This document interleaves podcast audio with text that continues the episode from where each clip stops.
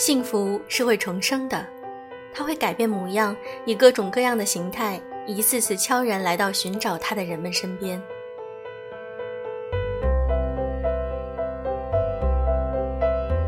用声音触碰心灵，各位好，我是小飞鱼。很多粉丝们都说，小飞鱼分享的很多职场方面的内容，他们都非常受用。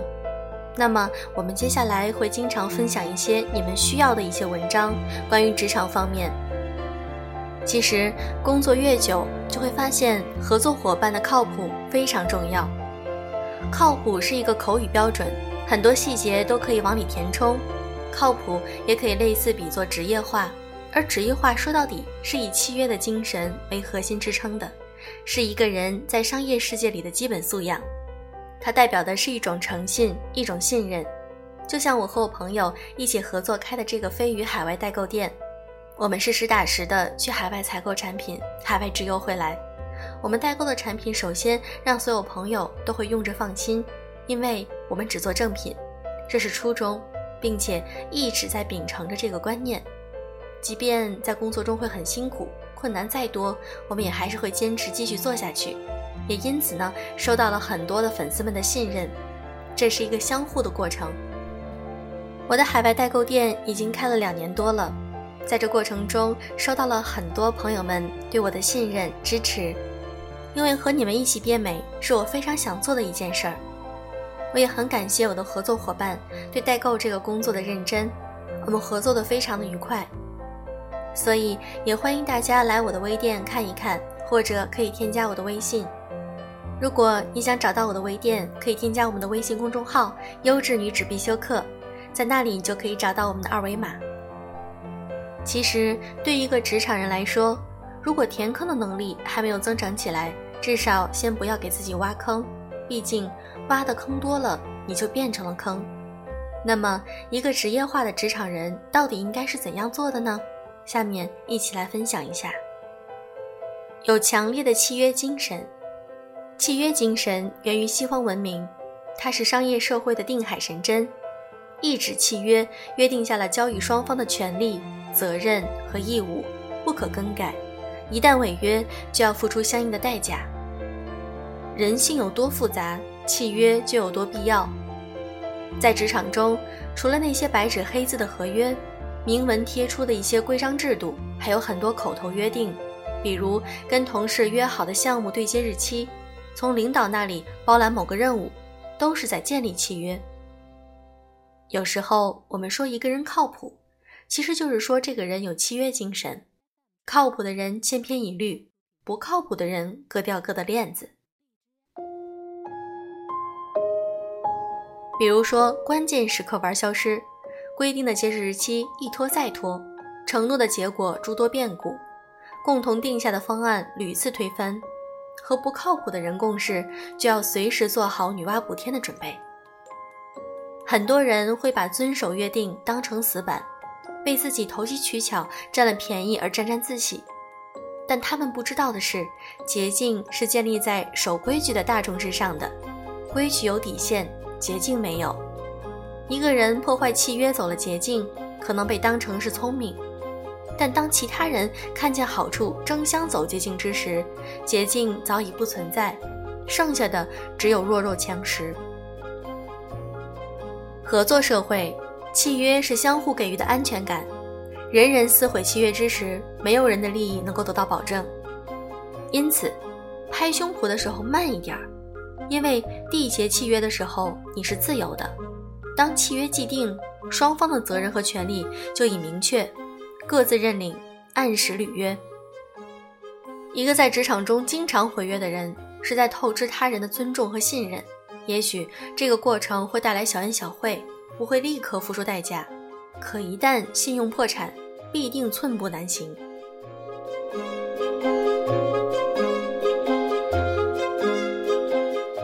尊重时间，不尊重时间的人，也不会被时间尊重。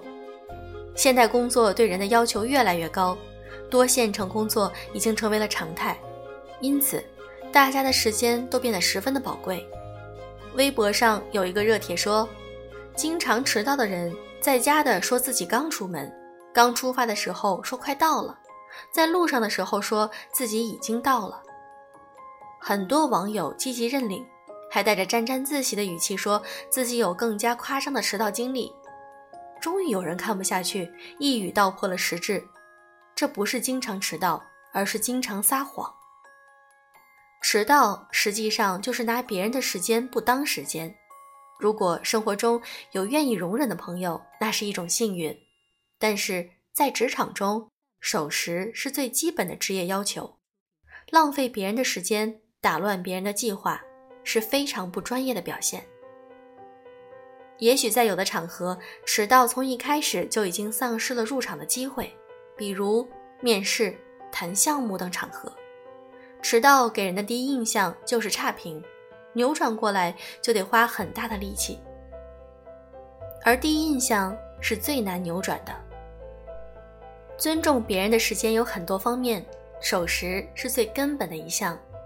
微信少发语音，多打字；交接工作的时候条理清晰、简洁易懂；甚至求助他人时，先最大化的完成自己能做的部分，都是对他人时间的尊重。而对于尊重自己的时间来说，最重要的就是时间管理。管理是一种掌控，对工作难度、工作量和自己的掌控，排出任务的优先级和时间分配。很多时候，对时间的错误估计，就是对自己能力的错误估计。尽管大家都在说 deadline 是第一生产力，但只有一部分人真的如此。仓皇之下交出来的东西，总是不及反复打磨的。因此，不要高估 deadline，也不要高估自己的爆发力。如果没有李白“酒入豪肠酿成诗”的天赋，请根据自己的能力。给待完成的任务留出足够的时间。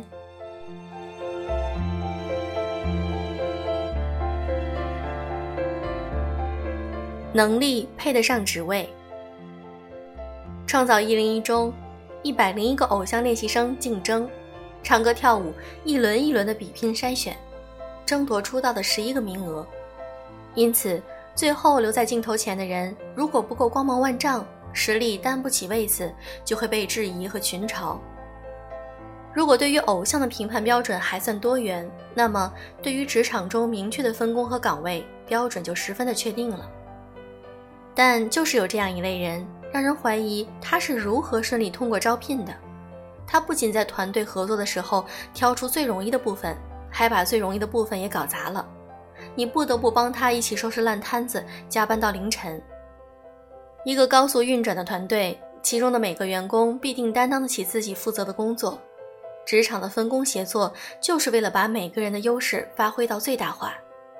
所以，如果在工作中有人的完成度永远到不了百分之百，那么他就会成为团队的短板。完成度不到百分之百的这一部分，也许会让整个项目都归为零。才不配位，必招羞辱。专业能力是让人待在这个岗位上的基础能力，其他的能力是加分项或者是区别项。没有专业能力支撑的人，就像无根之木，是站不稳的。如果新人不够专业，也许有前辈愿意带一带；但如果工作几年还没有长进，那么当一茬一茬的年轻人进了公司，他们有着更加积极的态度，拿着更低的薪水，那老员工不可代替性在哪儿呢？与其说有几年的工作经验，不如说是一个工作经验用了几年。所以，我们需要经常问问自己：你现在的能力配得上你的职位吗？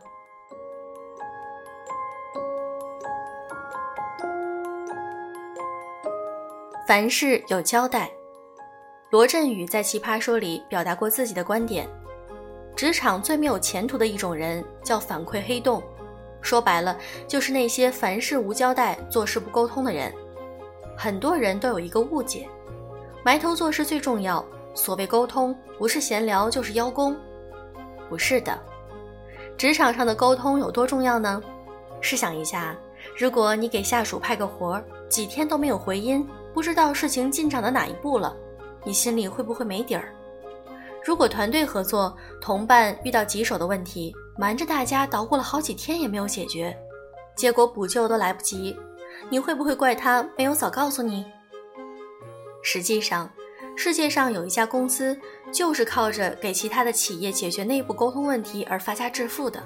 这家公司名叫 Slack，它开发了一款企业内部的通讯系统。尽管售价为每位员工每年八十美元，但它依然广受大公司的欢迎，尤其是互联网媒体和广告公司。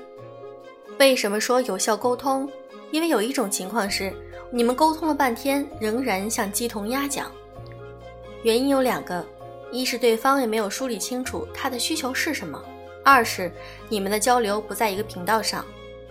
如果是第一个问题，那么对方需要确定自己沟通的目的。所有的交流都是为了达到目的而服务的。如果目标不清，沟通就会失焦，交流起来费力又费时，结果就是说了一筐话，全都漏掉了。如果是后者，关键问题则在于不了解沟通对象，假之蜜糖，乙之砒霜。不同的人的沟通习惯和思维方式不同，对症下药才疗效最好。更重要的是，职场上的差异除了性格，还有职位和立场。不同部门的绩效考核标准不一样，所考虑的任务优先度也是不一样的。如果不能在沟通中考虑各自的立场，那么就无法达成一致的目标，或者形成一个共同的计划。结果就是各自为营，合力变成阻力。从某种程度上来说，有效的沟通能省去无效的努力。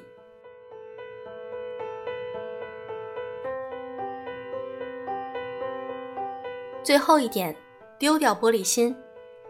带着一颗玻璃心上职场是有安全隐患的。任何一场小冲击都会把玻璃心碎成玻璃渣，要么扎到别人，要么伤到自己。彭雷在讲解阿里人才观时提到了很重要的一点：皮实。说的具体点就是，经得起赞扬，也受得了羞辱。说话重了，不哭天抹泪；遇到挫折，不怨天尤人。在工作中，情绪化意味着不稳定。如果连情绪都管理不好，又如何保证自己的情绪不会影响工作呢？但工作中的状况总是难以避免。如果轻易就撂挑子，或者暴脾气一出来就跟同事怼起来，对错先不论，无脑和冲动是可以鉴定完毕的。也许有人觉得委屈，谁没有情绪？谁不想发泄？有情绪没问题。难以自控就是有问题。处在一个岗位上，就是要处在一个团队里，情绪的表露不再私人化，它会影响到整个团队。谁会喜欢一个浑身散发负能量的人呢？工作已经要耗费很多的心力和脑力，哪里还有多余的精力在负担他人的情绪？设想你是一个领导，有一位行走的负能量在你的团队中，你想不想把这个传染源隔离出去？因此，下次要想吐槽的时候，先考虑一下你能不能承担被扔出去的后果。何况情绪不会解决任何问题，遇到困难先问现在怎么样了，可以做些什么，再问怎么会这样，你会冷静得多。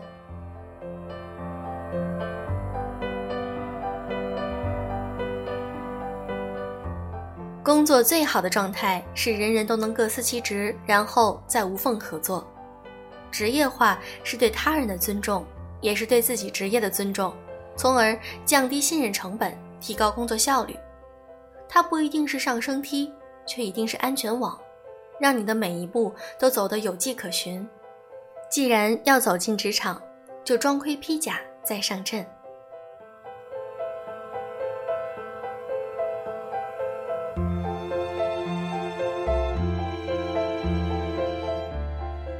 这篇职场文我觉得写的非常棒。那么我们每一个人都应该用这样的态度来要求自己。作为一个职业人，我们要做职业的事儿。所以，靠谱的人千篇一律，不靠谱的人各掉各的链子。所以我希望听我节目的粉丝们，你们都是靠谱的人，就像我的微店一样，非常靠谱。好了，今天的节目就是这样。小飞鱼非常需要你的一个赞哦。如果你喜欢我的节目，记得点赞。祝各位晚安。I see you every day, dreaming about the things that I